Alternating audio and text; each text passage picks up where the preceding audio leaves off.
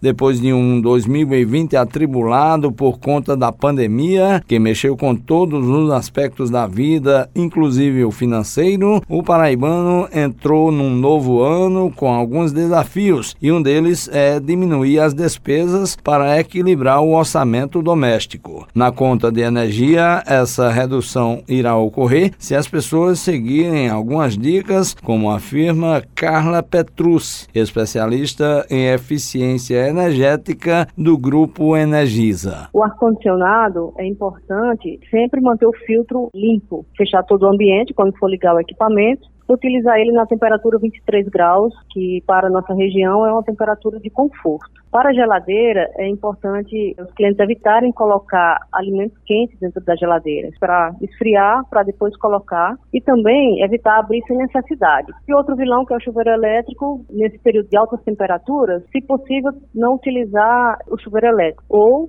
na temperatura verão. As lâmpadas, se possível, adquirir lâmpadas com a tecnologia LED. Ela é a mais econômica no mercado e tem uma vida útil maior. Evitar ligar lâmpadas durante o dia, abrir as janelas, cortina, usar a luz natural e à noite, quando for utilizar luz, ao sair do ambiente, buscar desligá-la, que assim vai estar economizando energia. A dona de casa, Verusca Leite, residente aqui em João Pessoa, afirma que já é um hábito em sua casa a prática de atitudes que visam pagar o mínimo possível de energia elétrica. Para economizar energia, eu mantenho todas as tomadas desligadas, mantenho as televisões e a geladeira toda a noite desligada, só ligo pela manhã, e as luzes e ventiladores, só ligo quando estou no local, quando saio desligo logo. Os consumidores sentiram mais o peso dos gastos durante a pandemia do novo coronavírus devido à presença maior em casa, como explica a especialista Carla Petrus. Os filhos ficaram mais em casa porque as aulas foram interrompidas e os profissionais também começaram a fazer home office.